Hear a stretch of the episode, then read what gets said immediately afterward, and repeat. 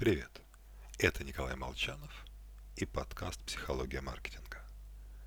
Сегодня мы с вами поговорим о Новом Годе, спонтанных убийствах и алкоголе на корпоративах. Ну, начнем с того, что вспомним о том, как жили наши предки. А жили они до обидного мало. Средняя продолжительность жизни в Средневековье, согласно Пастуру, составляла около 30-35 лет. Конечно, читатель со звездочкой моментально воскликнет. В реальности люди жили дольше. Вниз показатель тянула детская смертность. И это так. Но человек.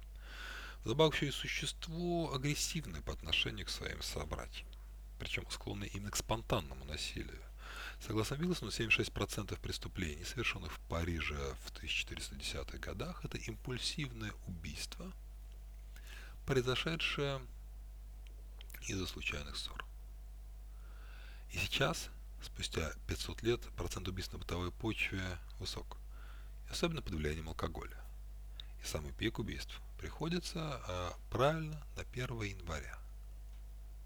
То есть из общего среднего количества убийств в день, если посмотреть на график, э, сделанный Немцовым его статье «Алкогольная составляющая убийств в празднике России 2017 года», то пики, пиковые выбросы из 23 февраля, 8 марта, 1 мая, 9 мая и в Новый год, когда число убийств доходит до 220 примерно, в три раза выше, чем в обычный день.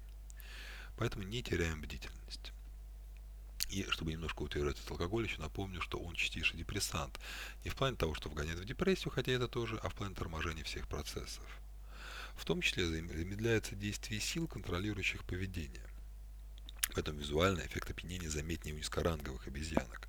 Выпив, они начинают задирать высокоранговых, приставать к самкам и даже иметь у них успех. Но высокоранговые макаки, что под влиянием алкоголя, что трезвыми, и так ведут себя как хотят.